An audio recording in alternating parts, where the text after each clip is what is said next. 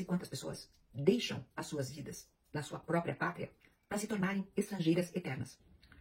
Olá, a seguidora que eu vou identificar aqui pela letra M mandou mensagem para mim inbox no Instagram e ela diz: Recentemente voltei a namorar, morar junto com meu namorado de dois anos. Já tive muitas idas e vindas, ela coloca em maiúsculo, porque já faço terapia há muitos anos, mas sou super instável e nunca consegui amar ou me relacionar por longos períodos, padrão da minha vida. Com esse namorado minha idade atual, que tô 30, tenho amor e disponibilidade para e me esforço para dar o meu melhor no relacionamento, coisa que nunca fiz antes. Entretanto, nesse último término, fui para o Brasil e ele ficou na Europa.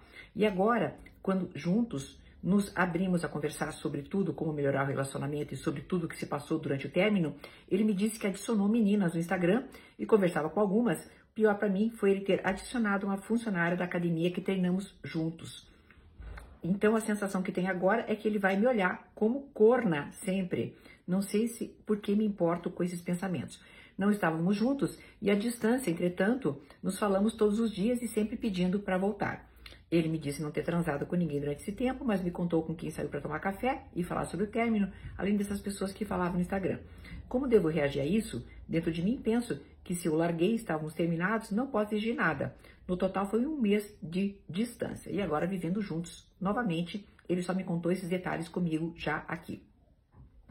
Bem, querida, isso está me lembrando um famoso episódio de Friends, né? Em que o Ross falava We were on a break para Rachel, né? Quem gosta de Friends sabe o que eu tô falando, né? Então, o que, que quer dizer?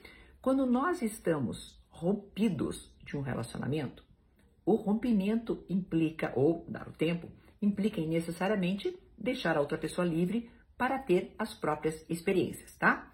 Isso me parece bastante claro e bastante óbvio, e você vai ter que aceitar isso. Mas uma coisa que me deixa assustada é o seguinte: primeiro, você tem apenas 30 anos. Você é muito menina ainda. Segundo, eu acho e tô bem desconfiada de que a tua insegurança de estar com ele é porque você tem que mudar de país para estar com uma pessoa. E avalie bem se é isso que você quer, querida, tá? Quantas e quantas pessoas deixam as suas vidas na sua própria pátria para se tornarem estrangeiras eternas, para se tornarem, de certa maneira, um pouco reféns da pessoa que as acolheu no seu país. Eu vejo com muita desconfiança esse tipo de relacionamento à distância, tá? Com pessoas que depois você vai ter que, de qualquer maneira, largar as suas coisas para estar tá com ela. Sabe por quê? Porque uma coisa é você ser a garota da porta ao lado. O que, que é a garota da porta ao lado?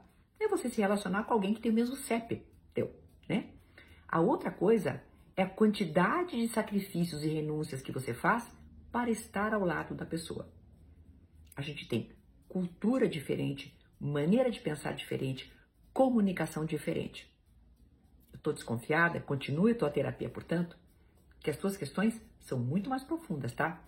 Não dizem respeito a esse we were on a break, ao intervalinho, tá? Pro intervalo, gente, eu vou dizer o seguinte: é o preço a pagar. Se a pessoa não está conosco, ela pode estar com quem ela quiser mas não é disso que se trata, tá?